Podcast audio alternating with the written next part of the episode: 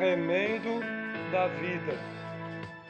Jesus disse em Mateus 9,16 que ninguém coloca um remendo de pano novo em roupa velha, pois certamente o pano novo forçaria e acabaria por rasgar e aumentar o buraco da veste velha.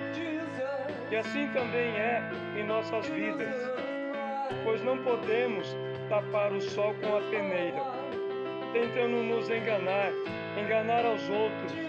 Pior ainda, tentar nos enganar a Deus. E de Deus ninguém zomba, engana ou se esconde. Então não adianta tentarmos mascarar nossos erros, nossas fraquezas, nossas manias, desejos, vícios, apenas indo para a igreja.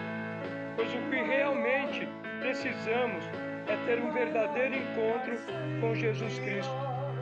Pois em Mateus 9,17, ele também nos diz que não adianta colocar vinho novo em odres velhos.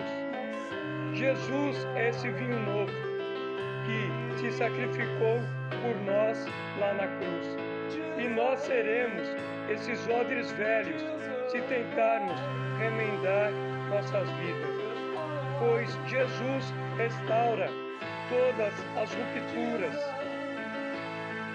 todo vazio que porventura possamos ou venhamos a sentir. Pois Ele é a videira verdadeira, nós os ramos que devem estar enxertados nele. Pois